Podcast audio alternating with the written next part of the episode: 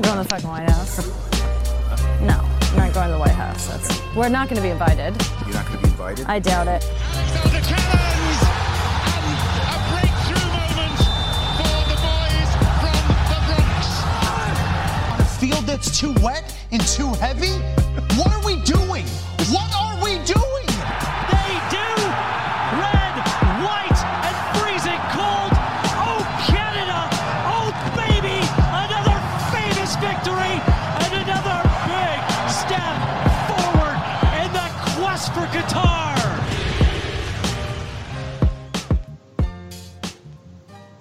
Bonjour à toutes, bonjour à tous. La MLS is back sur les ondes de Hype.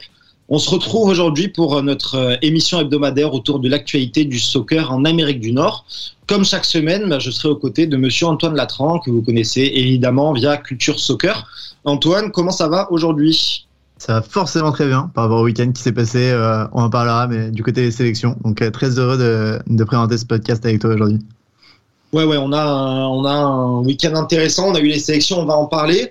Euh, ce sera bien sûr dans le programme du jour et c'est un programme assez varié. On va d'abord faire un petit point sur les résultats du week-end en MLS, puisque malgré la trêve internationale, on avait quand même trois rencontres, donc on va en reparler. Tu l'as dit, on va parler de ce qui s'est passé plutôt en, en qualification de la zone CONCACAF pour le Mondial 2022, avec notamment la qualification historique du Canada, et puis un focus sur le Mexique. On aura le plaisir de recevoir Axel, c'est l'une des personnes qui gère le compte Liga MXFR sur Twitter, donc spécialiste dans le football mexicain. On le recevra tout à l'heure. Et puis on terminera avec deux sujets. On fera d'abord un point sur les débuts de la MLS Next Pro. On en a un peu parlé la semaine dernière et on voulait continuer un peu à vous expliquer le règlement et puis à vous parler de la première journée tout simplement. Et pour finir, on abordera les rencontres de MLS euh, du week-end prochain. Je crois que tout est bon. C'est parti. This is the discussion that's being had.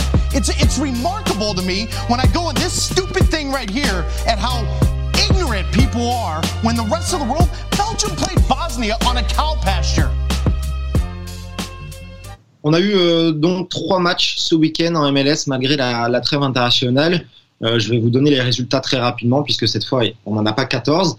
Euh, victoire 2-0 de Charlotte contre Cincinnati, victoire 1-0 de Kansas contre Salt Lake, et puis un match nul un partout entre Portland et Orlando. Euh, tu as pensé ton point de vue, Antoine, sur ces, ces rencontres? Alors on sait que c'était un peu particulier, trêve, il manquait certains joueurs. Peut-être du côté de, de Charlotte et de cette seconde victoire, qu'est-ce que tu en as pensé? Ouais, c'est pas mal pour euh, Charlotte. C'est la fin de la belle dynamique de Cincy qui a été sur, euh, sur euh, de belles victoires, mais un premier but très beau de Charlotte en plus. On m'a pas mal parlé de Ben Bender ici, le, le super drafté euh, de Charlotte, et euh, il fait une magnifique passe à Swiderski, euh, le Polonais qui est arrivé là au mercato et qui euh, et qui plante un doublé après sur un beau coup franc. Euh, c'est vraiment sympa. Il y a pour moi toujours des gros problèmes en défense, euh, notamment Christian Fuchs, le vétéran de Leicester, qui est vraiment, enfin qui, qui est à la traîne. Il commence à vraiment vieillir. Mais sinon, cette équipe de Charlotte est plutôt sympa. Cincinnati aussi, elle se défend. Il y a eu un énorme Kalina dans les dans les buts pour pour Charlotte, ce qui fait que Cincinnati avait quand même euh, des moyens de répondre. Euh, ils sont tombés sur un grand gardien et, euh, donc c'est plutôt encourageant pour pour Charlotte. Euh, va falloir le voir le prochain match. Ils se déplacent à Philly, euh, fait compliqué. Et puis on a aussi du côté Cincinnati, pas à rougir parce qu'il y a quand même quelques occasions. Donc ça, mais un, match plaisant, franchement très sympa à regarder dans un stade très beau aussi.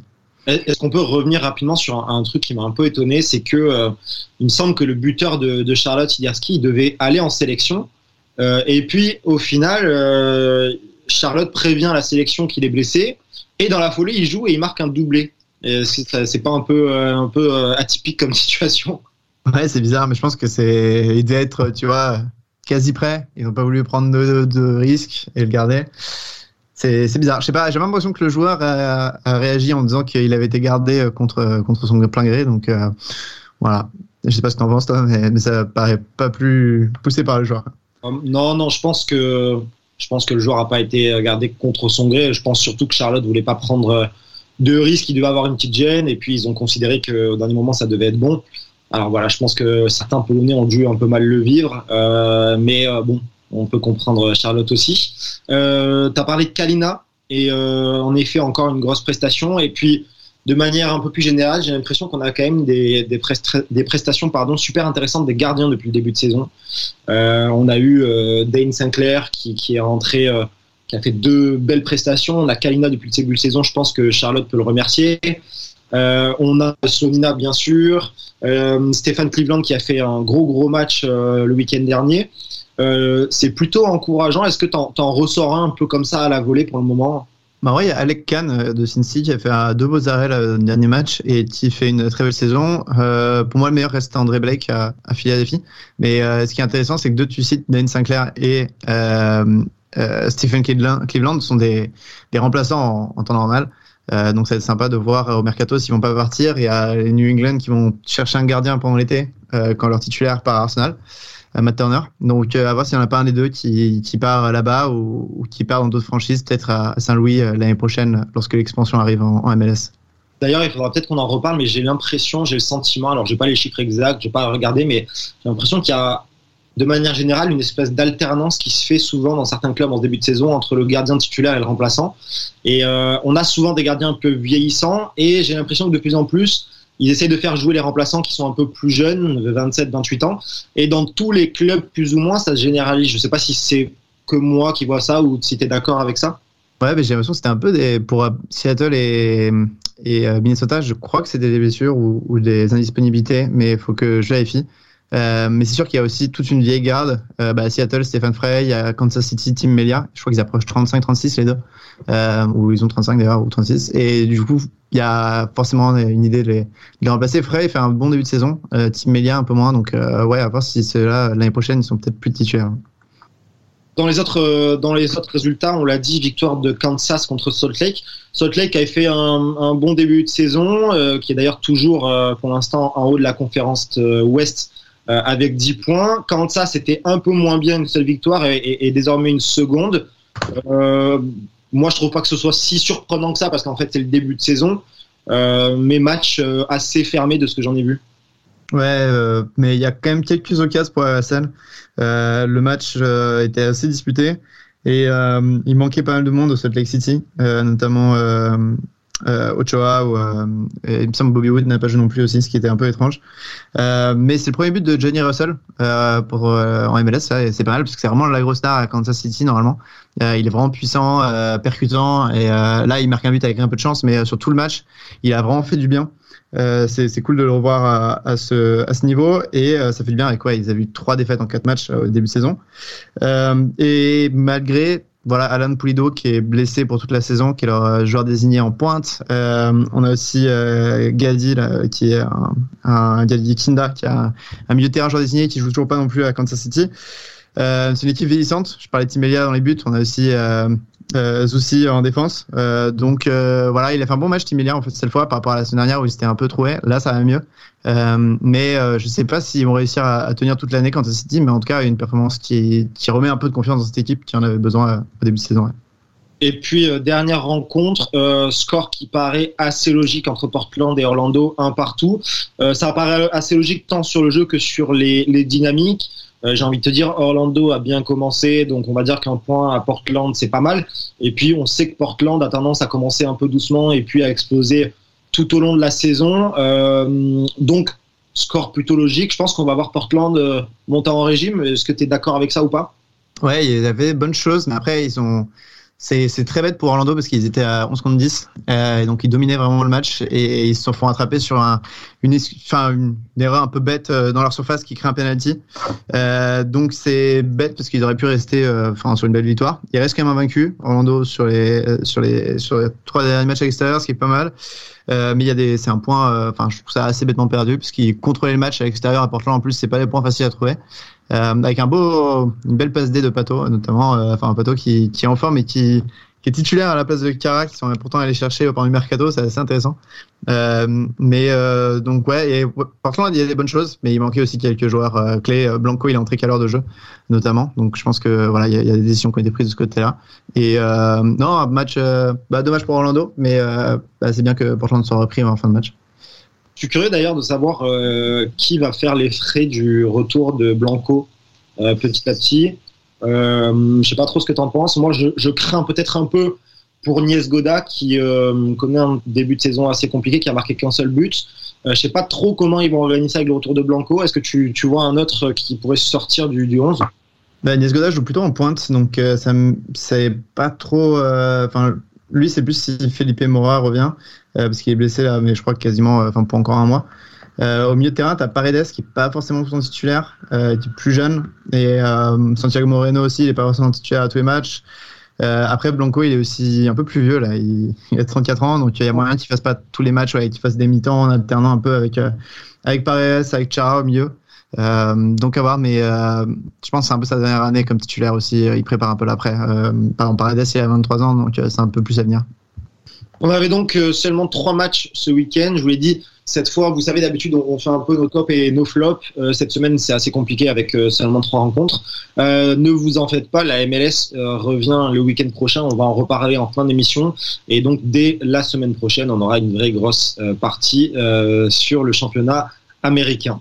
on va passer tranquillement, de toute façon, à notre gros sujet du jour sur les qualifications au mondial de la zone CONCACAF générique. Completely, yeah. Championship or uh, bust. So Always. We have a, a, great burden of expectation, but I think that also brings out the best in you. And we just expect to win every single game. So if we're down. Avant de, de commencer et d'entrer dans le vif du sujet, je vous le disais en début d'émission, on a le plaisir d'accueillir aujourd'hui Axel, spécialiste du football mexicain et de la sélection notamment.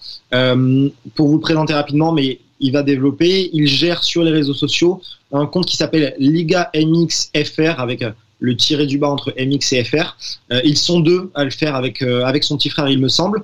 Euh, il va parler un peu avec nous du Mexique aujourd'hui. Axel, comment ça va? Salut à tous, ça va très bien et vous? Bah écoute, nous ça va très bien. Est-ce que tu peux rapidement te présenter un peu pour les gens qui nous écoutent ouais, bah, Du coup, moi c'est Axel, donc ça va faire bientôt euh, trois ans que je gère du coup ce compte euh, sur le foot mexicain. Donc c'est vrai que sur Twitter, on voit pas mal de comptes euh, comme ça spécialisés sur sur un peu différents pays. Et moi, j'ai vu qu'il n'y avait pas de compte sur le Mexique, et donc je me suis dit qu'il y avait comme ça un terrain à exploiter, on va dire. Et donc voilà, ça fait presque trois ans. Il y a mon petit frère qui m'a rejoint du coup pour, pour m'aider un peu au fur et à mesure que la page se développait. Donc là, voilà, on, est, on a bientôt à 1700 abonnés, donc on espère atteindre bientôt les 2000. Et en tout cas, voilà, c'est toujours un plaisir de venir euh, parler euh, avec nos amis de, Culture Soccer. Et est-ce que c'est, euh, pour toi, il y a un lien particulier avec le Mexique à la base, ou est-ce que c'est une passion qui t'est venue avec le temps? En fait, il faut savoir que j'ai la double nationalité. mon père est français, ma mère mexicaine. Du coup, euh, le Mexique est un grand pays de foot. Euh, depuis qu'on est tout petit, euh, on suit un peu les, deux pays comme ça, surtout bah, l'équipe nationale. et en fait, j'ai eu la chance de, passer six mois à vivre là-bas, à Monterrey plus précisément. Et du coup, c'est quand je suis parti là-bas en fait que je me suis dit, il faut vraiment que je développe ce compte. Et du coup, en étant sur place, je me suis plongé à fond dans le championnat. Et depuis, voilà, je suis vraiment plus assidûment, on va dire, le championnat et, la sélection. Donc, tu vas nous tu vas nous apporter ton expertise euh, aujourd'hui euh, sur ce gros sujet euh, CONCACAF. Et il me semble qu'on va de toute façon attaquer avec, avec Antoine par ce match qu'il y a eu entre les États-Unis et, le Mexique notamment. Et ouais, c'est ça, parce qu'au tout début des qualifs, euh, donc c'est une fenêtre internationale de trois matchs euh, pour tous les tous les équipes de, de Congrès CAF, et on avait Canada, États-Unis, Mexique en, en pole position. Euh, les trois premières places sont qualificatives, la quatrième, tu dois passer par un tour euh, de, de, barrage en playoff, euh, je crois contre une nation océanique, si je dis pas de bêtises. Et donc tu avais euh, le premier match qui était États-Unis-Mexique. donc forcément des des attentes différentes pour les États-Unis. Je vais commencer avec cette partie et après, Axel, je te laisse plus parler peut-être euh, de, des intérêts mexicains, mais du côté États-Unis, on s'attendait à une grosse rotation euh, parce que les deux matchs d'après, qui étaient à domicile au Panama et ensuite au Costa Rica, étaient beaucoup plus importants pour gagner des points, parce qu'il fallait juste 4 points pour, euh, pour réussir à, passer tranquillement au qualif. Et en finalement, euh, Greg Berhalter, euh, le sélectionneur américain, a choisi de pas trop faire tourner son effectif, sachant que, euh, faut le dire, hein, jouer à l'Azteca euh, au Mexique, c'est vraiment quelque chose qui est pas facile. Et d'habitude, c'est très redouté en CONCACAF. Euh, c'est un stade où l'altitude est, immense. Il y a beaucoup de pollution également. il y a des joueurs qui ont parlé de voilà, d'étourdissement sur le terrain il y a quelques années ou d'envie de vomir après après quelques quelques minutes si t'es pas vraiment habitué à cette altitude. Euh, mais donc voilà, des, des, enjeux pas forcément énormes ce premier match et finalement Berhalter surprend tout le monde, mais l'équipe quasiment titulaire, euh, il manquait que Giorena qui était pas forcément prêt à faire euh, tout le match et ça finit sur un 0-0. Euh, J'ai d'abord mon avis, 0-0 un peu cher payé parce que il y a deux énormes occasions américaines. Euh, Pulisic qui tire tout droit sur le gardien et surtout Jordan Pifok qui nous fait euh, l'équivalent un peu d'une Clinton NG en, en lien, quoi. Enfin, qui tire euh, limite sur le poteau de corner alors qu'il est à un mètre du but. Euh, ça, donc, ça, c'est pas beau pour euh, la Ligue 1, Antoine. C'est pas beau pour la Ligue 1, c'est vrai. Mais j'essaie de trouver un point de comparaison qui est, qui est bon et il y a vraiment beaucoup de choses qui n'allaient pas. Euh, du côté mexicain, tu en parleras. Du côté américain, toujours le problème du numéro 9. Euh, Jordan Pifok joue en Suisse, c'est le meilleur buteur du championnat suisse et il n'a vraiment pas fait grand chose dans ce match. Il est arrivé pour euh, remplacer Ricardo Pepi qui a été aussi peu visible. Euh, et on a eu après euh, le reste une défense plutôt bonne euh, contre les assauts mexicains.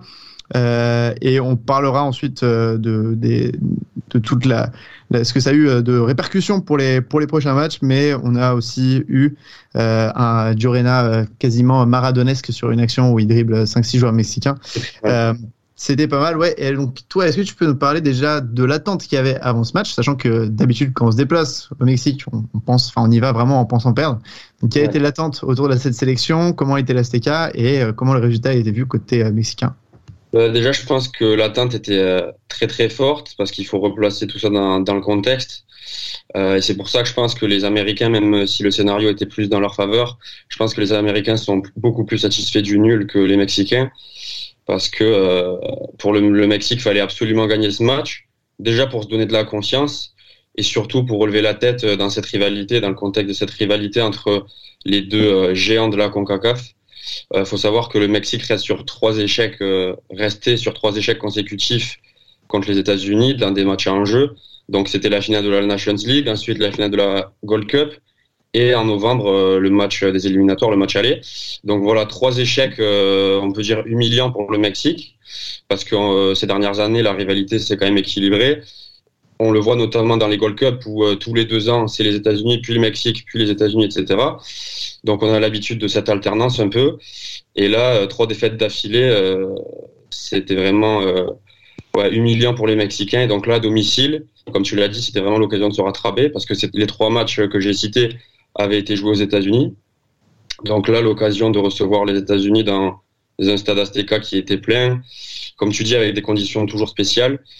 Il y avait vraiment vraiment beaucoup d'attentes. Et euh, le moins qu'on puisse dire c'est que ce choc a déçu en tout cas côté mexicain mais je pense qu'on peut être d'accord au vu du résultat. C'est un choc qui a déçu. Euh, on n'a pas vu grand chose côté mexicain. On attendait beaucoup d'envie. On attendait euh, beaucoup de choses notamment offensivement au final on a on a quasiment rien vu et tu l'as dit euh, logiquement le Mexique aurait dû perdre euh, s'il n'y avait pas eu ces deux ratés on va dire de Pulisic et surtout de, de Pefok après, sur l'occasion de Pulisic, on peut dire qu'Ochoa fait un bel arrêt, même s'il lui est un peu dessus. Mais pour le coup, il l'occasion de, de se battu. On peut dire que c'est c'est quand même un énorme raté. On aurait dû perdre ce match. Donc voilà, moi, côté mexicain, ce que je peux souligner, c'est surtout euh, l'absence de, qualité offensive. On a vu un trio euh, Lozano, Jiménez, Corona très très décevant. Euh, Hector Herrera aussi très très peu inspiré. Euh, très loin de son niveau récent sous le maillot de l'Atlético. côté positif, on pourrait dire Edson Alvarez et surtout Memo Ochoa qui a fait quelques arrêts quand il le fallait. Bah voilà, j'allais justement te parler de Memo Ochoa. C'est vraiment un cadre de la sélection. Euh, ceux qui suivent la Ligue 1 euh, et pas grand chose d'autre peuvent se souvenir de lui pour Ajaccio. Euh, mais il a, il a 36 ans. Est-ce qu'il y a, a pas de successeur au Mexique pour Ochoa ou c'est juste qu'il est toujours aussi bon? Ben En fait, c'est un peu des deux mais plutôt euh, la première réponse parce qu'en fait il n'y a pas de faut savoir que Martino depuis euh, quelques temps à chaque liste donc il fait une liste de 29 ou 30 joueurs il appelle toujours quatre gardiens et parmi ces quatre gardiens euh, la moyenne d'âge est de 36 ans en fait il appelle Ochoa qui a 36 ans le numéro 2 en sélection c'est Talavera qui a 39 ans ensuite il y a Rodolfo Cota qui a 34 ans aussi et euh, Jonathan Orozco qui a 36 ans également. Donc ça, c'est les quatre qu'il appelle euh, souvent. Et la seule relève, en fait, c'est euh, Carlos Acevedo, donc qui joue au Santos Laguna. Et lui, donc c'est un jeune gardien qui a 24 ans, qui fait des très bonnes prestations en Liga MX. Donc on peut dire que c'est lui un peu la seule relève à ce poste, mais euh, c'est quand même très pauvre. Et il n'est pas du tout au niveau de choix, en tout cas pour l'instant. Donc euh, après, c'est vrai que Martino a tendance à être très conservateur, à, faire appel à des joueurs très expérimentés. Là d'ailleurs, Orozco s'est blessé, donc il a été intégré, euh, Acevedo a été intégré à la liste.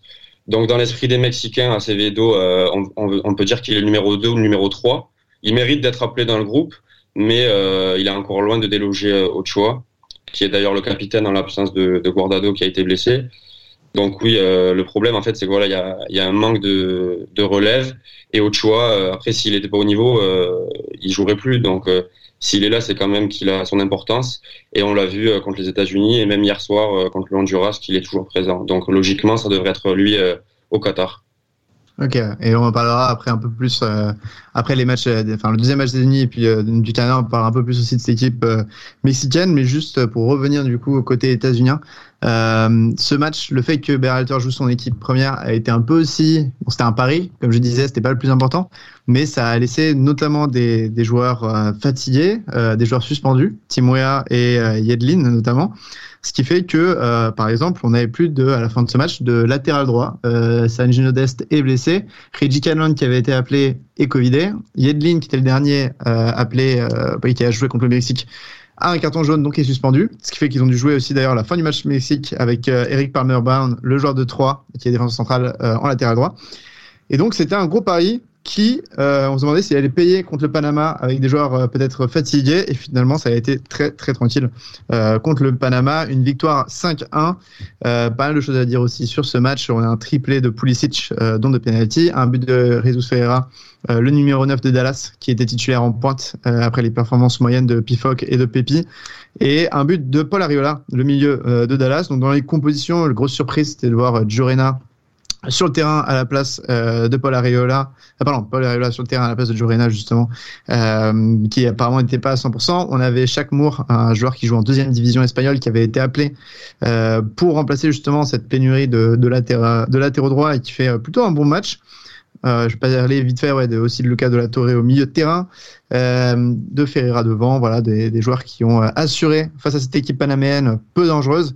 Ça n'assure pas totalement la qualification. Euh, malheureusement, il faut que les États-Unis ne perdent pas avec plus de 5 buts de différence contre le Costa Rica au, dernier, prochain match. Voilà, s'il n'y a pas de 5 ou 6-0 contre le Costa Rica en, termes de défaite, ça devrait passer. Euh, donc voilà, l'ambiance est, est, très proche. Orlando était dans une ambiance de folie. Euh, Kevin, qu'est-ce que tu as pensé de ce match? Euh, Toi qui as, qui a peut-être un peu regardé ça. Bah, match intéressant et je pense que la pression était quand même forte du côté du Panama puisque c'était la dernière chance pour le Panama d'essayer d'accrocher le, le, la quatrième place de barragiste. Euh, donc là, c'est terminé. Euh, match euh, très correct des États-Unis, mais je voulais revenir euh, surtout sur un point que tu as soulevé. En fait, on en a déjà parlé ici. Et j'ai l'impression que c'est toujours le même, euh, le même souci. On n'arrive pas à trouver un buteur crédible pour enchaîner avec les matchs avec, avec la sélection que soit euh, Pépi parfois, alors Pépi on sait qu'il est un peu en difficulté euh, à Augsbourg en Allemagne depuis son transfert, euh, que soit Pifoc, que soit d'autres d'ailleurs, Jesus Ferrari, alors là certes il a marqué, mais on se souvient de la précédente trêve où alors devant les buts ça avait été assez, assez complexe. Est-ce que tu penses qu'il y a urgence de ce côté-là pour, pour le mondial? Alors, voilà, on peut dire que les États-Unis ne sont pas encore qualifiés, mais il faudrait quand même un cataclysme. Donc, est-ce qu'il y a quand même urgence de trouver un buteur qui va pouvoir être titulaire à tous les matchs au mondial, il va pouvoir marquer des buts. Ouais, c'est clairement, euh, ça va être compliqué les prochains mois. Je sais pas s'il va y avoir des amicaux, euh, mais préparés. Mais donc tu as Ferreira qui marche plutôt bien à Dallas, mais qui avait eu du mal euh, et qui joue parfois en 10 aussi. Pépi joue plus en Allemagne. Euh, Pifoc en Suisse, bah, on a du mal à analyser le niveau de la Suisse finalement et du championnat là-bas. Est-ce que c'est assez pour une Coupe du Monde? Euh, moi, celui que je préfère finalement, c'est Daryl Dickey qui joue en deuxième division anglaise, mais qui est blessé pour le moment. Et il y a Josh Sargent en première ligue qui euh, est dans une équipe de Norwich qui joue très mal et qui joue en plus sur l'aile en ce moment. Donc la question est vraiment pas résolue. Euh, à voir euh, jusque-là. Après, ce qui est bien dans ce match, ce que j'ai bien aimé, ça montre que t'as pas forcément besoin d'un grand numéro 9 quand tu as euh, des joueurs clés qui font les matchs qu'il faut. Euh, Christian Pulisic, ça fait plusieurs mois qu'à Chelsea, il a du mal. Ça fait plusieurs mois qu'à chaque fois qu'il vient en sélection, on attend peut-être trop de lui et qu'il délivre pas assez. Euh, là, un triplé, il était partout dans le jeu aussi. Ça fait du bien de le revoir un peu à ce niveau-là parce que ça montrait aussi que, enfin, Pulisic, c'est vraiment l'âme de cette équipe. C'est pas le mec le plus vo vocal sur le terrain ou euh, celui qui a le plus de personnalité, mais c'est vraiment la grande star de cette équipe. Et là, il s'est vraiment assumé dans un match où il fallait en avoir besoin. C'est un mec qui était euh, en Trinidad et Tobago en 2017 quand les États-Unis avaient raté la qualification euh, au début 2018, je sais plus. Il avait 17 ans, il avait vécu euh, cet événement un peu traumatisant. qui a finalement succédé sur 4 ans de, de pénurie de rien en fait en termes d'international. Et c'est beau de le voir voilà, dans le match où il faut arriver à mettre un triplé et mener son équipe jusqu'au bout. pareil pour, enfin voilà, ce match c'est aussi parce qu'on va parler un petit peu juste des, des États-Unis en général, mais ce match c'est euh, un beau point d'orgue de ce qu'a fait euh, Greg Berhalter avec cette sélection. Il est souvent critiqué, notamment pour euh, parfois privilégier un peu les joueurs de MLS. mais avec tout le travail qu'il a fait depuis qu'il a pris l'équipe en 2019, il a réussi à construire non seulement une belle équipe avec des stars, les McKenny, les Dest, les Pulisic, mais aussi à faire émerger en fait une profondeur d'effectif avec tous les joueurs de MLS justement euh, ce qui fait que quand tu as un joueur blessé, tu as trois ou quatre options qui sont pas au même niveau, hein, mais qui sont à même de le, de passer. Le meilleur exemple pour ça, c'est euh, l'été dernier où tu avais la Gold Cup et les Nations League qui sont euh, dans, le, dans le même vacances euh, pendant l'été, ce qui fait qu'il a amené un groupe A en Nations League, un groupe B en Gold Cup, et ce qui fait qu'il a pu euh, vraiment voir l'intégralité des 50, 60 meilleurs joueurs de, de, des États-Unis sur, sur les trois dernières années, et ça crée une vraie profondeur à cette équipe que j'ai l'impression le Mexique n'a pas. Euh, là, tu as vraiment vu des, joueurs, euh, Paul Ariola, le milieu de Dallas, personne ne s'attend à le voir jouer titulaire face au Panama, il arrive et il marque son but et il joue très bien. Euh, donc on n'est pas forcément totalement dans la mouise si euh, Jorena est blessé pour le mondial, par exemple. Euh, Axel, tu voulais rajouter quelque chose là-dessus? C'est intéressant que tu parles du coach des USA parce que j'aimerais savoir ben, ce qu'en pensent les, Américains justement de ce coach parce que ben, au Mexique, on, en parlera plus tard, mais on est très très critique vis-à-vis de Tata Martino au final, euh, si on regarde le classement, le Mexique et les États-Unis sont à égalité de points et du coup euh, ont un bilan assez similaire, même s'il y a du mieux côté des États-Unis. Du coup, ouais, c'est vrai que j'aimerais savoir euh, c'est quoi le sentiment général. est-ce que les, est-ce que c'est un bon bilan pour pour eux ou est-ce qu'ils ont quand même des choses à redire? Euh, je pense qu'il y a des points qui ont été laissés un peu bêtement sur deux trois matchs, euh, mais globalement c'est un bilan plutôt bon. Euh, Greg Berhalter, faut voir un peu dans l'ensemble de ce qu'il fait. Euh, donc il y a la non qualification en 2018. Après il y a un an d'intérim sous un, un, mec qui s'appelait Dave Saraken, qui est très gentil, mais qui savait qu'il était en intérim. Donc il y avait vraiment aucun projet finalement. Et il savait pas ce qu'il fallait faire, sur quoi il fallait se baser. Euh, et quand Greg Berhalter est arrivé, il y a eu beaucoup de critiques parce qu'il venait de la MLS, euh, parce qu'il est plutôt jeune, parce que Tata Martino a apparemment été interviewé, l'entraîneur actuel du Mexique. il avait apparemment très envie de reprendre cette sélection américaine et il l'a pas fait. Enfin, il n'a pas été choisi finalement. Euh, donc, il y avait un petit peu ce les fans ont beaucoup critiqué. mais les fans ont beaucoup critiqué ce côté euh, un peu incestueux de la MLS qui pointe, enfin la sélection qui prend un mec de sa propre ligue à la tête de la de la sélection. Et euh, finalement, malgré des ratés au début, il a réussi, comme tu disais, à, bah, gagner la Nations League et la Gold Cup l'année dernière à battre le Mexique en éliminatoire. Là, être numéro 2, euh, il y a toujours des problèmes. Il est parfois un peu trop attaché, c'est vrai, à, certains joueurs de MLS plutôt qu'à des jeunes talents européens.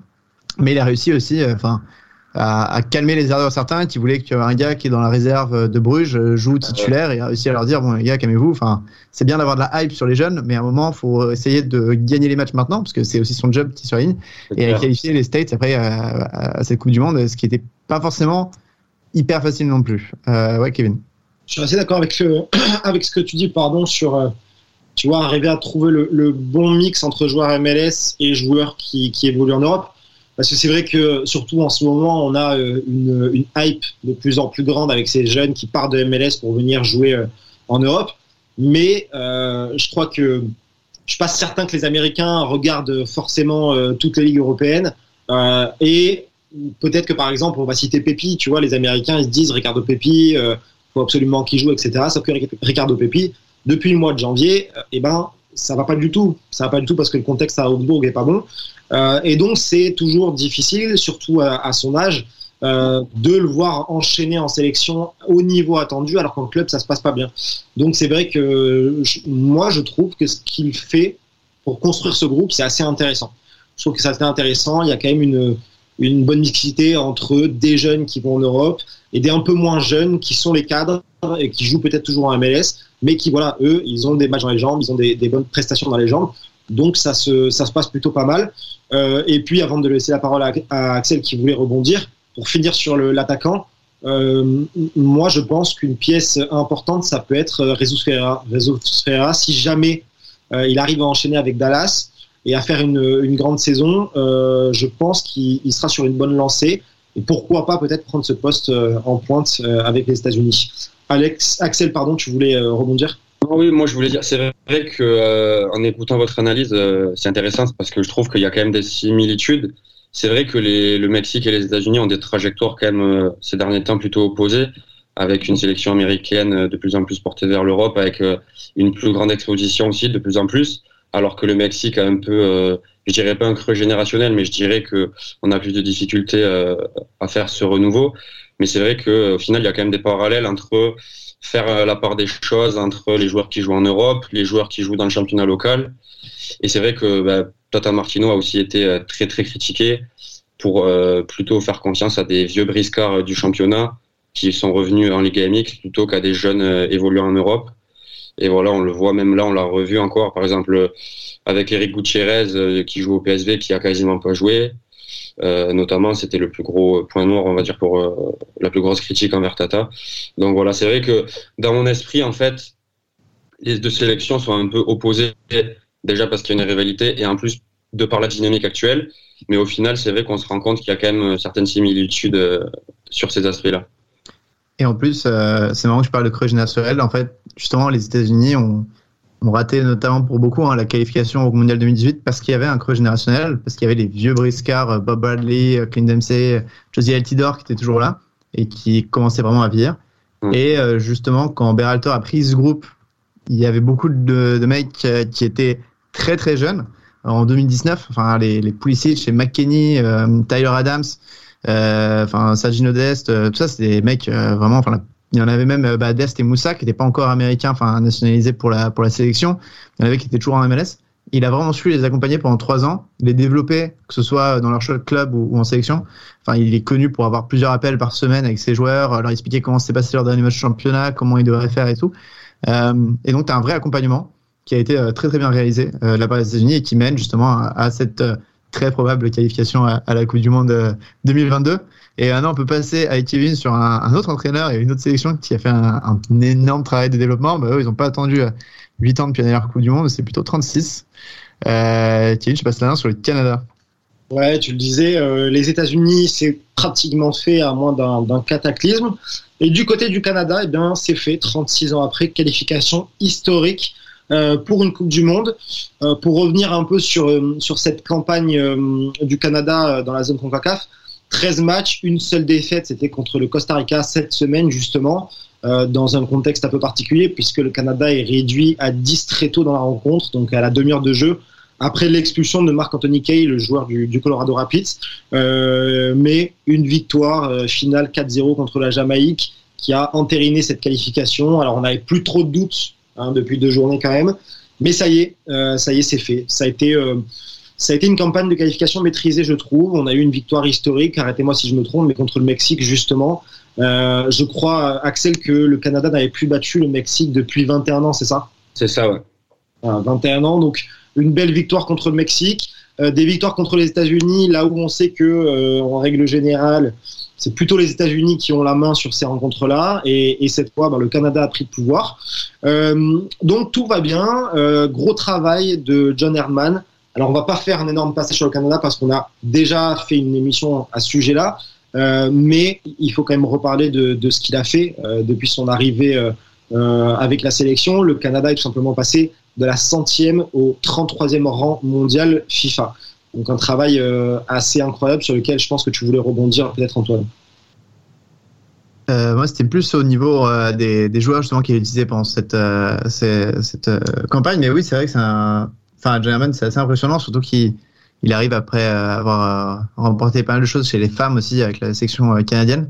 Et toute la fédération canadienne a fait vraiment un travail euh, dingue, que ce soit en sélection, que ce soit au niveau de lancement de leur, propre ligue et de formation. Mais on leur a parlé dans, le dernier podcast, enfin dans un podcast précédent, ouais, comme tu en parles.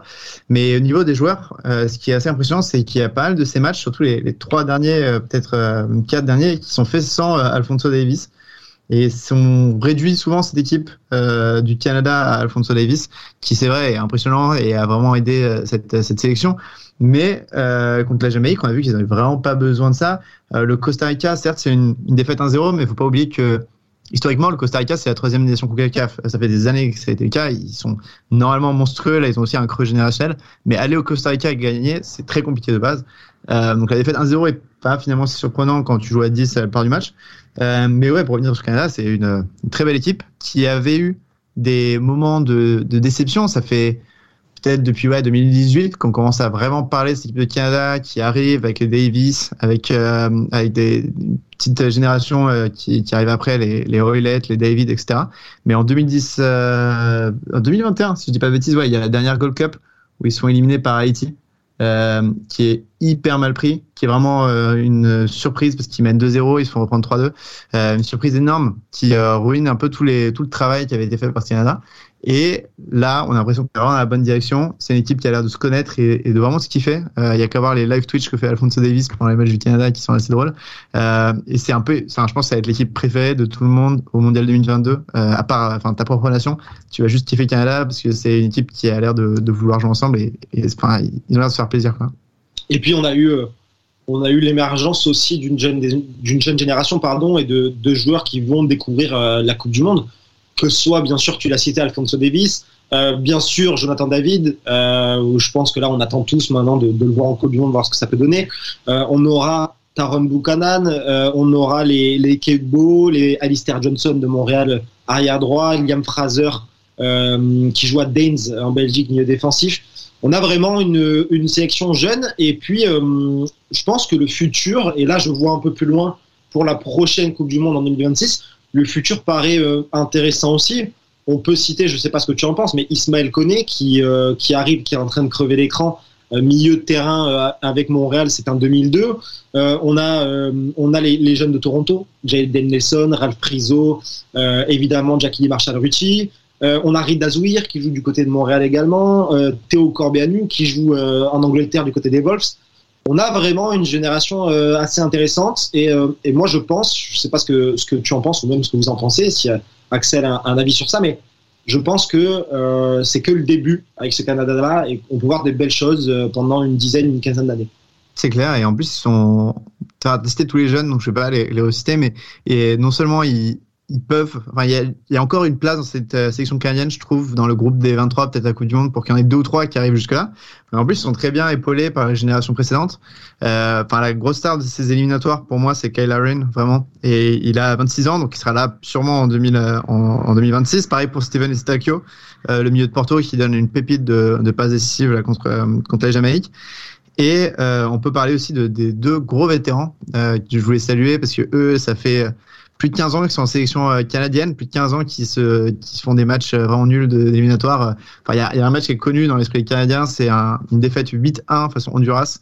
Euh, il y a quelques années, où, qui est vraiment resté dans les mémoires comme étant le point le plus bas de l'histoire du soccer canadien avant que ça remonte. Euh, mais donc ces deux dinosaures, c'est dans les buts. Milan Borjan, qui est Borjan, qui est connu pour pour son survêt, euh, qui a 34 ans et, qui reste un super gardien. Il l'a montré notamment le match euh, contre les États-Unis. Je me souviens, il avait fait euh, des parades énormes. Et puis au milieu de terrain, euh, de terrain pardon, Atiba Hutchinson, 39 ans, à Besiktas. Il joue toujours à Besiktas en plus. Enfin, il n'est pas, pas un remplaçant non plus. Euh, il enchaîne les minutes. Il a 39 ans. Il joue à un poste ultra physique et euh, il est pas tout le temps titulaire, mais souvent titulaire avec cette équipe canadienne. Là, il est rentré à la 60e. Euh, et ce sont les deux vraies présences qui font euh, rendre compte vraiment à cette nouvelle génération à quel point euh, bah, cette nouvelle génération elle a de la chance que tout le pays soit derrière parce qu'il y a un engouement que j'ai un engouement que j'ai jamais vu euh, dans ce pays depuis depuis que je suis soccer là-bas. Non, c'est vrai que moi j'ai envie de dire que ça fait du bien en fait d'avoir un peu comme ça une troisième force. On a beaucoup parlé du Mexique, des États-Unis, et c'est vrai que là le fait d'avoir le Canada qui se développe aussi bien, ça va donner plus de concurrence dans la dans la zone Concacaf et ça va tirer un peu tout le monde vers le haut. Donc moi, c'est pour ça je suis, je suis assez content. Euh, le Canada, c'était une nation euh, qui est voilà. Enfin moi j'ai 22 ans et depuis que je suis jeune, j'ai jamais vu quasiment le Canada rien que accéder au dernier tour de qualification de la Coupe du Monde. D'habitude ils y sont même pas quoi. Ils se sont éliminés euh, bien avant. Donc là, je pense que comme vous l'avez dit, euh, ils ont passé, on va dire l'étape qu'il fallait. Euh, et maintenant, ça y est, je pense qu'ils vont plus lâcher ce, ce haut niveau. Je pense que le fait d'avoir comme comme ça comment dire d'avoir fini premier en plus de la poule ça va vraiment mentalement les faire leur faire franchir un cap. Et je pense que voilà en plus avec la Coupe du Monde qui arrive en 2026 ça y est ils sont dans le bon wagon ils ont amorcé leur euh, leur progression et je pense que ils vont s'installer durablement euh, tout en haut de la, de la confédération.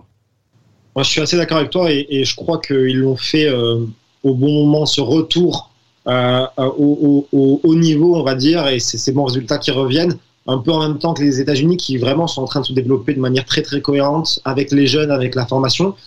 Juste avant un mondial 2026 qui sera co-co-co-organisé par les États-Unis, le Canada et le Mexique. Je pense que c'était le moment ou jamais et on va reparler dans quelques instants du Mexique et je pense que c'est le moment aussi pour le Mexique d'enclencher certaines choses pour que justement ce, ce mondial-là soit une vraie fête et que ces trois nations puissent faire quelque chose. Et moi, je suis persuadé que ça peut, ça peut être euh, intéressant. Et ils arrivent aussi euh, au niveau de timing à un bon moment parce que bah, on parlait du Costa Rica qui est vraiment une belle génération qui avait réussi à, faire de belles choses. Le Panama, pareil, euh, lors d'une dernière, euh, qui avait réussi à se qualifier pour la dernière Coupe du Monde. Même des nations comme la Jamaïque ou Trinidad et Tobago, d'habitude, c'est quand même des nations qui donnent du fil à retordre un petit peu aux États-Unis ou au Mexique. Et là, vraiment, elles sont dans un creux. Donc, le Canada a vraiment réussi à prendre cette opportunité. Et ça fait le bien cette région, surtout que terminer premier du groupe, je pense, ça va rapporter les points FIFA. On en parlera peut-être enfin, plus tard dans l'année, je pense, mais les points FIFA vont un peu décider où tu es euh, pour les pour les poules euh, de la Coupe du Monde 2022 et ça peut peut-être un peu les éviter euh, de terminer peut-être dans la dernière poule. On va voir ce que, ce que ça va donner. en tout cas, moi, je, je, suis très content de les voir et comme tu l'as dit, je pense que ça va être une nation auquel, à laquelle les gens vont, vont s'attacher. On va passer euh, à la partie Mexique avec toi, Axel, et, je vais laisser la parole à, Antoine qui a euh, préparé quelques questions euh, pour mieux comprendre le contexte mexicain. Ouais, la première question, c'est sur Tata Martino, parce que tu en parlais un petit peu. Euh, beaucoup, Tata Martino, qui est lié à la MLS, puisque euh, vous connaissez peut-être l'ancien sélectionneur argentin, mais il était aussi à Atlanta United, c'était le premier coach de l'histoire de la franchise. Il a fait un boulot de monstre à Atlanta, euh, qui a été sûrement la, la meilleure expansion de MLS euh, de, de l'histoire, avec l'AFC peut-être, mais Tata Martino, c'est un mec qui est très apprécié aux States, euh, qui avait été justement interviewé pour la sélection américaine, qui finalement n'a pas été pris, mais qui est à la tête de cette, cette euh, équipe mexicaine et qui est, est plutôt critiquée euh, après le 0-0. On entendait dans le, dans le stade des Tata Fuera. Euh, Qu'est-ce que tu en penses si là il a réussi à se qualifier? Donc finalement, malgré que les fans ne l'aiment vraiment pas, j'ai l'impression, enfin c'est pas juste le critique, c'est vraiment j'ai l'impression une aversion Ah oui, pour lui. ah oui, Tout le monde veut Bah, mais du coup, comment tu fais alors qu'il vient de se qualifier à une Coupe du Monde? Ben, en fait, Martino, euh, comme tu l'as dit, il a quand même des, références solides. Euh, il a fait un beau boulot à Atlanta. On peut même dire, bah, il a été coach du Barça quand même, même si euh, il n'a pas forcément eu les résultats qu'il fallait. C'est quand même pas rien. Il a été coach de la sélection argentine. Même avant ça, avec le Paraguay, il a fait du bon boulot. Donc, il a vraiment des bonnes références, surtout en tant que sélectionneur. Donc, moi, le premier, quand il est arrivé, j'étais, plutôt content. Euh, il, vient de fêter ses trois ans euh, à la tête de la sélection. Euh, et en fait, voilà, il y a eu un, basculement. En fait, petit à petit, il avait bien commencé, et petit à petit, bon après, je vais développer, mais il y a eu plusieurs, éléments extérieurs qui sont venus perturber un peu son mandat. Et la situation aujourd'hui, en fait, c'est que, comme tu l'as dit, même si on est qualifié ou quasiment qualifié, en fait, le, jeu démontré par le Mexique est tellement horrible, désolé du mot, mais il est tellement horrible et on voit tellement peu de choses, en fait, que euh, les Mexicains en ont, en ont vraiment marre. Euh, hier soir euh, contre le Honduras, c'était vraiment le, c'était affligeant le niveau contre euh, l'une des pires équipes du Honduras de l'histoire peut-être. Ils ils sont derniers. Ils ont, le Honduras c'est une nation quand même qui s'est souvent qualifiée. Là ils sont derniers, ils n'ont pas gagné un match. Ils ont même mis euh, leur équipe B et on a vu une équipe du Mexique incapable de développer du jeu, incapable de de, mettre du danger tout simplement. On a gagné 1-0 sur euh, sur corner, même pas un but dans le jeu. Donc voilà. En fait, le bilan comptable au niveau de ces éliminatoires, il est, il est correct. Je vais dire correct, pas bon, mais il est correct. Mais c'est voilà, c'est les intentions dans le jeu, certains choix de, composition, etc., qui sont vraiment, euh, vraiment problématiques. Euh, dans le choix de composition, nous, il y a un petit joueur qu'on connaît bien en MLS, euh, mais qui est connu dans le monde entier, euh, Chicharito, qui n'est pas en cette sélection. Est-ce que c'est un choix du sélectionneur ou est-ce que, enfin, il le trouve juste pas au niveau pour cette sélection mexicaine? Non. Ouais, du coup, sur Chicharito, c'est vrai qu'il y a un gros, gros débat qui est revenu euh, ces derniers temps, surtout euh, au vu de la forme de, de Jiménez. Donc déjà, bon, avant tout, faut quand même, euh, faut quand même mentionner que Chicharito, c'est le meilleur buteur de l'histoire de la sélection. Et il a mis 52 buts en, en 109 sélections, il me semble. Donc voilà, déjà rien que ça, ça, force le respect. Et en fait, il est absent de la sélection depuis euh, deux ans et demi, depuis septembre 2019. En fait, il a joué son dernier match le 7 septembre 2019, c'était contre les USA d'ailleurs, avec une victoire 3-0, il avait même marqué. Et en fait, après ce match, euh, il y a plusieurs joueurs qui ont été soupçonnés en fait dans leur temps libre d'être partis à l'hôtel avec des femmes, etc., dont Chicharito. Et en fait, il y a eu un peu une affaire comme ça. Bon, il n'y a pas eu de preuve ni rien, mais en fait, ça a quand même euh, marqué la sélection. Il y a même un employé de la fédération qui a été licencié à la suite de ça. Et en fait, à partir de ce moment-là, euh, Martino n'a plus voulu Chicharito. Donc c'est un peu euh, le cas Benzema au Mexique, quoi. Et donc en fait, actuellement, ça semble très compliqué de voir Chicharito revenir. Et moi personnellement, je pense que c'est vraiment une question extra sportive parce que autant au début du mandat de, en fait, quand Martino est arrivé, il a vraiment tout misé sur, euh, sur Raúl Jiménez. En fait, c'était un peu le, son leader en attaque. Il a tout misé sur le trio euh, Jesus Corona, Irving Lozano, Raúl Jiménez, en mettant vraiment euh, Raúl Jiménez sur un piédestal. Et en fait, le problème, c'est que, euh, bon, déjà, il y a eu la pandémie et le manque de matchs, etc. Mais surtout, il y a eu la grave blessure de Jiménez fin 2020 et il a été absent pendant longtemps. Euh, il est revenu, mais malheureusement, euh, une blessure comme ça, on ne s'en remet pas du jour au lendemain, donc il a beaucoup de mal à retrouver son niveau. Donc c'est pour ça, en fait. Euh, tu peux te rappeler la, blessure de, de Jiménez, pour ceux qui ne le savent pas C'est en première ligue, sur un duel avec David Luiz, donc un énorme donc, fracture du crâne, commotion cérébrale, etc. Il a failli, je dirais pas mourir, mais il a failli avoir des conséquences très très graves, et c'est presque un miracle qu'il ait pu rejouer au foot. Donc il a mis beaucoup de, de bonne volonté, il s'est beaucoup impliqué pour revenir. Rien que déjà rejouer en première ligue, c'est déjà presque un exploit en fait à ce niveau-là. Mais le problème c'est que euh, il n'arrive pas à reprendre son niveau.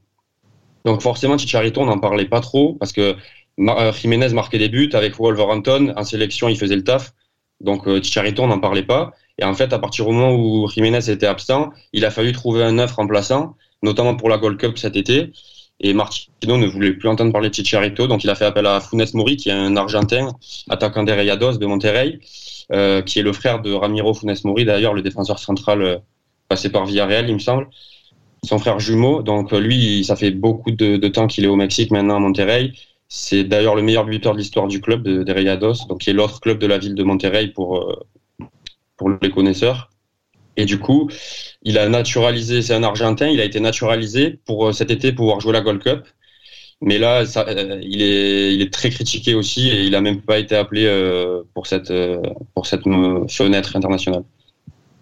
Ouais, d'accord. Donc pour le moment, c'est, ce sera peut-être un peu le, sauveur providentiel. en fait, tout le monde veut son retour maintenant. Autant, comme j'ai dit au début, il y avait Jiménez, donc pas de souci. Mais là, on voit que Jiménez n'est pas en forme et tout ça. Donc même en tant que remplaçant, en fait, en tant que numéro 2, tout le monde veut le retour de Chicharito. Mais comme je l'ai dit, c'est malheureusement des raisons euh, extra-sportives.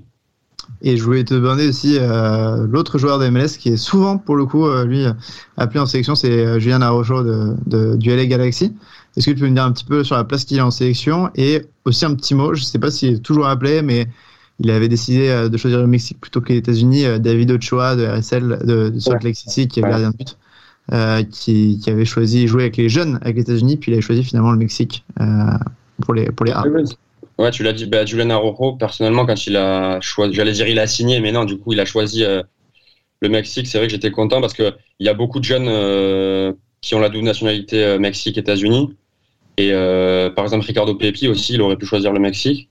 Donc il y a beaucoup de jeunes comme ça qui ont les deux nationalités. C'est souvent des, jeunes, euh, leurs parents sont mexicains, ils ont grandi aux États-Unis, se sont formés en MLS. Donc certains choisissent la MLS, d'autres ont choisi le Mexique. Donc c'est le cas de de Araujo. Euh, il est arrivé récemment du coup en sélection, donc pour l'instant il n'a pas une place très importante.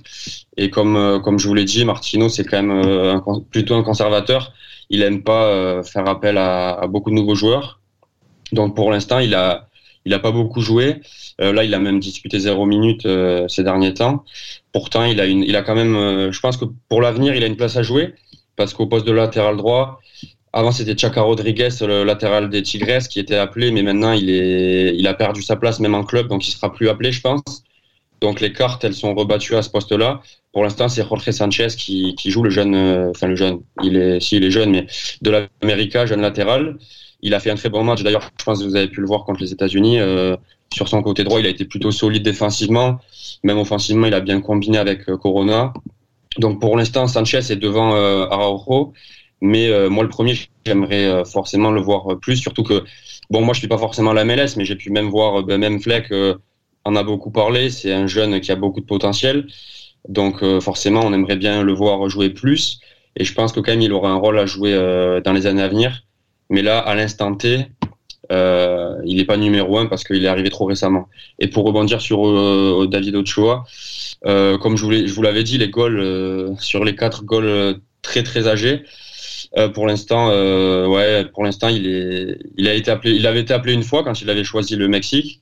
Et là, pour l'instant, on n'a pas trop de nouvelles. Après, j'ai regardé un MLS, euh, j'ai vu qu'il n'avait pas trop joué, donc je ne sais pas pourquoi, s'il est blessé, si c'est, je sais pas pourquoi, mais je pense que s'il joue et qu'il se montre en évidence, forcément, il sera appelé au bout d'un moment parce que, les, comme je l'ai dit, les, le poste de gardien, il y a, il y a, pour le coup, il y a vraiment un boulevard. Oui, il me semble, juste avant que Antoine enchaîne, il me semble qu'il est, il est blessé pour le moment. Voilà. Ouais, en ce moment, ouais. Et euh, dernière petite question sur euh, comment au Mexique on voit la hausse de la concurrence. Bah, on va parler hein, des États-Unis qui, qui, ont réussi à défaire trois fois les, les, le Mexique, mais aussi le Canada. C'est une énorme surprise, à mon avis, la victoire canadienne face au Mexique. Comment est-ce que les, les, médias voient ça? Est-ce que c'est euh, vu comme juste le Mexique qui est en baisse de niveau ou si c'est euh, juste les, les, autres nations qui, qui rattrapent à petit?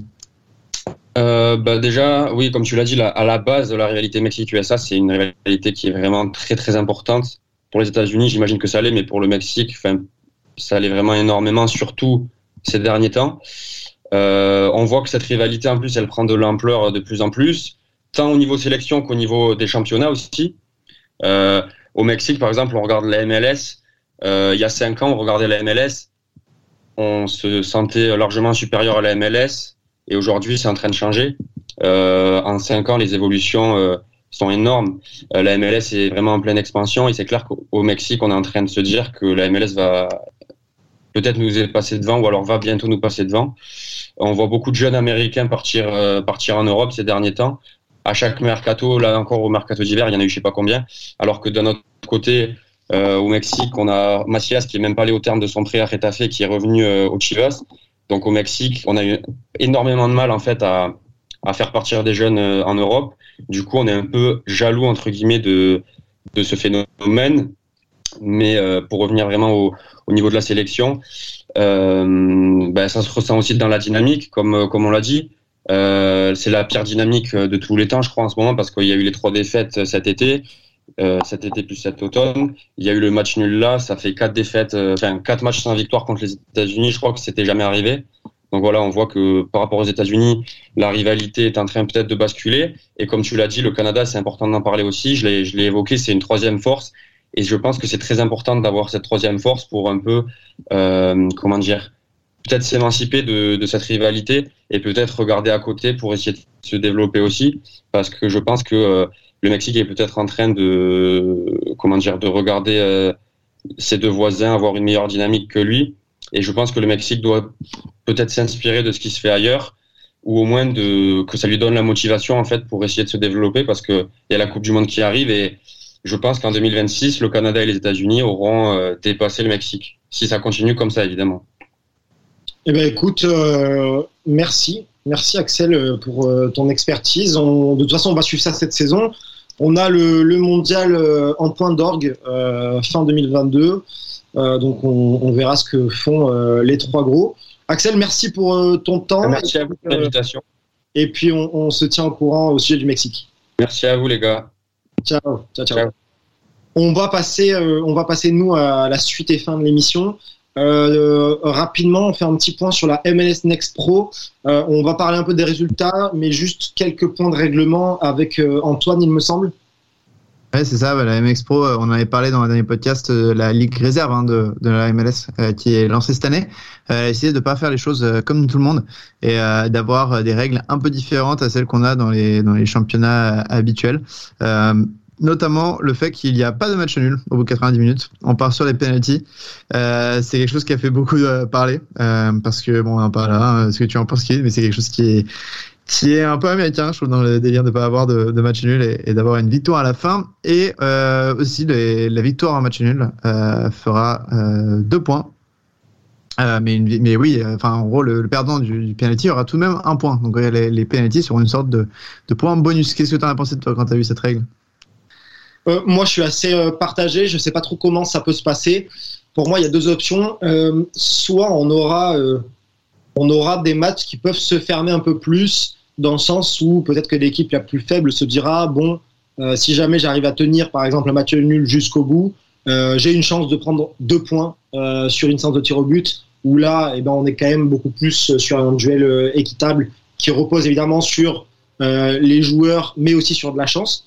ou alors, on va avoir des rencontres peut-être un peu plus ouvertes, puisque de toute façon, les joueurs se diront si jamais on, on mène mais qu'on prend un but, on peut encore prendre deux points au penalty si jamais il y a un match nul. Je ne sais pas trop vers quoi on va se diriger. En tout cas, euh, on a déjà eu deux rencontres qui se sont terminées euh, euh, au tir au but ce week-end entre New York 2 et les Revolution 2, victoire des Revolution, et entre Colorado 2 et Kansas City 2, victoire de Colorado. Ah bah c'est intéressant et justement tu vas nous parler un peu des premiers matchs de cette journée en MLS Next Pro. Qu'est-ce qu'il y a des résultats qui t'ont particulièrement interpellé? Écoute, moi j'ai j'ai commencé en regardant le match d'ouverture entre euh, l'équipe réserve de Saint-Louis et entre Rochester, New York, euh, qui est la seule équipe indépendante qui n'est pas une réserve d'une franchise de MLS. Euh, victoire 2-0 de Saint-Louis pour commencer, assez logique je trouve. j'ai trouvé ça relativement intéressant. pas du tout fermé, justement. On avait quand même, surtout du côté de Saint-Louis, une vraie volonté de jouer. alors après, en termes de niveau, tu vois, sur ce premier match, Attention, hein, c'est une première journée, c'est un seul match. En termes de niveau, je pense que si je dois situer les meilleurs joueurs pour l'instant par rapport à de la France, on est sur du national, je pense. Euh, et ce qui me dérange un peu, c'est que c'est assez peu hétérogène dans le sens où euh, on a certains jeunes joueurs, on sent qu'il y a énormément de potentiel, et puis on a des joueurs euh, vachement plus vieux, 28, 29 ans, qui sont peut-être pas assez bons pour la MLS, et du coup qui sont ici. On va voir ce que ça va donner. Euh, mais c'est vraiment c'est peu hétérogène. On a certains groupes qui se dégagent entre les jeunes, les moins jeunes, euh, ceux qui vont jouer en temps habituel en MLS également. Euh, donc relativement relativement intéressant. Ouais, moi je trouvais que j'ai pas pas regardé les matchs, hein, mais de, je pense que c'est dû déjà au fait que la saison a été lancée très vite et du coup ils ont dû un peu remplir le, roster de joueurs qui n'étaient pas forcément qui seront pas forcément là les années suivantes mais il y a aussi euh, le fait que comme c'était une fenêtre internationale là j'ai regardé un petit peu vite fait la compo de, de Seattle et il y a de nombreux joueurs qui jouent de base avec l'équipe première mais qui étaient là euh, parce que il n'y avait pas de match et donc ils sont descendus dans l'équipe euh, réserve donc à mon avis on va aussi avoir des compos qui vont pas mal changer d'une journée à l'autre et, ça ça va être plutôt amusant à, à regarder je pense que je pense qu'en effet, tu as raison, ça va pas mal changer. Euh, par contre, ce qui est intéressant justement, c'est de pouvoir voir jouer des, des, des, jeunes, voire des très jeunes joueurs. Euh, je vais prendre un seul exemple, mais on a eu la victoire de North Texas contre Minnesota. North Texas, c'est la réserve de Dallas. Euh, on a eu un doublé de Tariq Scott, euh, ailier gauche de 16 ans à peine. Donc, je trouve ça très intéressant pour que ces jeunes-là aient du temps de jeu qu'ils n'auraient pas forcément en MLS, hein, ou alors ils l'auraient, mais avec un peu plus de parcimonie. Euh, donc c'est euh, relativement intéressant. Et puis pour l'instant des matchs relativement ouverts, comme je te disais. De toute façon, il ne peut pas vraiment y avoir de, de perdants. Hein. Il y aura forcément une équipe qui prendra un point. Je pense que ça c'est très américain. mais je suis assez hypé pour le moment parce qu'on a vu deux petits points hors football, hors terrain. mais premièrement, c'est diffusé sur le site de la MLS Next Pro en streaming, mais gratuit et légal. Euh, donc ça c'est assez intéressant, pas besoin de, hein, chercher des moyens euh, pas très légaux pour euh, voir du football aux États-Unis. et puis je vais parler juste de Saint-Louis, mais premier match quand même avec 6000 spectateurs dans le stade. je sais pas ce que tu en penses, mais alors évidemment les États-Unis c'est un grand pays, mais je trouve que c'est plutôt sympa quand on voit certaines influences en Ligue 2 en France par exemple. Ouais, puis surtout en fait là il y, a un contexte, hein, c'est que Saint-Louis rentre en MLS en 2023, donc c'est le t'es fan de Saint-Louis, c'est la première fois que tu peux voir ton équipe jouer, même si c'est l'équipe réserve. Je pense que ça s'atténuera vachement, euh, surtout quand il y aura une équipe MLS. Mais c'est très beau à voir qu'il y a vraiment déjà bah, 6000 personnes qui sont prêtes à suivre la réserve de, leur équipe. Euh, et ça montre qu'il y a, on en parlait hein, quand on parlait du, du truc, qu'il y a des équipes réserves qui joueront devant 100 personnes, c'est obligé. T'en as d'autres qui vont développer leur propre identité. Euh, bah, North Texas ou le Tacoma Defiance de Seattle, c'est des équipes qui, qui joue pas forcément au même endroit, euh, qui joue peut-être dans une partie de la ville qui est différente, mais qui va amener un autre public et qui va du coup avoir sa petite audience et euh, peut-être les fans qui sont différents de l'équipe première. Et c'est plutôt pas mal en termes d'identité régionale et pour euh, développer de l'intérêt pour une ligue parce qu'une ligue réserve sinon à part des scouts il n'y a pas forcément énormément de gens qui vont la regarder. Et donc développer des, des, identités et des récits régionaux peut être une bonne idée par rapport à ça. Je, suis d'accord avec toi sur le fait que je pense que si on prend par exemple à tout hasard mais euh, l'équipe 2 de New York ou euh, l'équipe 2 de Vancouver, je suis pas certain qu'il euh, y ait énormément de public. Il y aura pas 6 ou 7 000 personnes pour les rencontres. Par contre, pour North Texas, pour les les réserves, mais un peu indépendantes quand même, euh, je pense qu'on aura euh, bien plus de monde. Euh, et puis, voilà, moi, tu, tu, tu sais mon, mon, amour pour les jeunes joueurs et, et puis le fait que j'observe les matchs vraiment en scoutant. Et, et, là, ça a été un régal justement de vraiment découvrir des joueurs que je connaissais pas du tout pour la plupart, hein, parce que faut être honnête, on n'a pas l'habitude de regarder jouer Rochester, New York et Saint-Louis arrive à peine. donc c'est c'est super intéressant. On essaiera un peu cette saison, de vous faire un petit point de temps en temps s'il y a quelque chose euh, à relever. On va terminer euh, rapidement, Antoine, avec euh, le prochain week-end de MLS.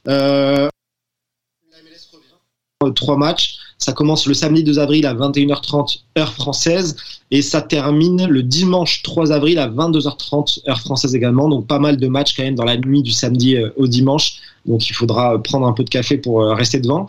Euh, Antoine, si euh, tu devais citer une rencontre à ne pas manquer. Et moi j'ai choisi New England contre New York Red Bulls. Parce que les Reds restent sur trois défaites, alors que c'est un des favoris quand même, dont des défaites bon, contre Charlotte, l'expansion qui était vraiment pas prévue, puis le comeback incroyable du Real Salt Lake, euh, dont on avait parlé dans une émission, et le comeback des Pumas en Champions League. Donc trois défaites euh, plutôt euh, dures sur le mental pour New England, qui doit se révéler, réveiller pardon, à la maison contre les New York Red Bulls, qui eux sont plutôt sur une bonne dynamique, malgré deux matchs sans victoire. Mais les deux premiers étaient laissés paraître de, belles promesses. et là, en déplacement, on va voir ce qu'ils peuvent faire à New England. Écoute, euh, moi j'aurais peut-être pu citer un, un Toronto New York City qui euh, qui, qui, est, qui paraît alléchant quand même parce que Toronto euh, était sur une mauvaise dynamique mais vient de gagner et puis New York City quand même toujours le, vainqueur, hein, le champion en titre. Mais je vais partir sur Philadelphie Charlotte. Philadelphie Charlotte, on a le premier de conférence Est euh, Philadelphie donc qui reçoit Charlotte euh, qui euh, a désormais 6 points.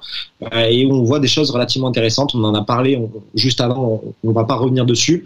Mais je pense que ça peut être une, une rencontre sympa. Je pense que ce sera pas forcément une grosse claque pour Charlotte comme on pourrait peut-être le penser. Donc match match à suivre avec attention.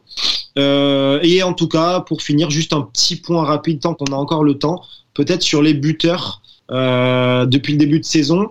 Euh, Antoine, ça donne pour le moment, on, retrouve Brandon Vasquez, Carlos Vela, Lucas Zelarayan et Carol Siderski avec quatre buts. Est-ce que c'est des, joueurs qu'on attend pour la plupart Peut-être un peu moins Brandon Vasquez? Ouais, ouais, Vasquez, pas trop. Euh, on pensait même pas qu'il soit titulaire malgré une bonne fin de saison l'année dernière. après, il rate toujours je sais pas s'il il restera sur cette forme parce qu'on l'a vu là contre Charlotte, il, tirait un peu au milieu du but. Parfois, euh, c'était c'était pas euh, le plus inspiré. Et euh, Vela, hein, tant qu'il tant qu'il est là, euh, je pense que tant qu'il est pas blessé, il, mènera ce classement des buteurs. Euh, je sais pas si toi il y a une surprise qui te qui te choque dans ce classement. Euh, écoute, moi sur ces, ces quatre joueurs-là, euh, je pense que Brandon Vasquez, voilà, on l'attendait pas. Après, je suis pas tellement choqué quand je vois un peu ses prestations hors but, hein, ce qu'il fait sur une pelouse. Je trouve ça assez intéressant. Euh, si on regarde juste un peu en dessous, peut-être un peu plus surprenant de voir Lewis Morgan avec trois buts, mais au final, c'est un triplé, donc ça s'explique. Hein, je pense qu'il euh, finira pas forcément la saison avec 10-15 buts. Euh, en tout cas, moi, j'en attends un peu plus. Euh, alors, il a déjà marqué trois buts, Jesus Ferreira, mais comme je te le disais, je pense que ça va être, euh, ça peut être en tout cas le buteur que recherche la sélection américaine. Donc j'espère qu'on verra enchaîner les buts cette saison. On l'espère, ouais, parce qu'on a vraiment besoin. Eh bien, euh, écoute Antoine, on arrive, euh, on arrive au terme euh, de cette émission tout simplement. je te remercie pour ton expertise une nouvelle fois. On va se retrouver la semaine prochaine comme d'habitude, mais en attendant, eh bien vous qui nous écoutez, je vous invite à poursuivre les débats sur les réseaux sociaux. Vous pouvez nous écouter sur Deezer, sur Spotify ou sur Apple Podcasts. N'hésitez pas à le partager. Hein. vous retrouvez ça également sur Hype Sport Media. Je vous dis euh, à la semaine prochaine et vive le soccer. Completely, yeah. Championship or bust. So Always. We have a, a, great burden of expectation, but I think that also brings out the best in you. And we just expect to win every single game. So if we're down 2 0 with 10 minutes left, we expect to win that game. And we've been in those situations before, and it's just sort of ingrained in us.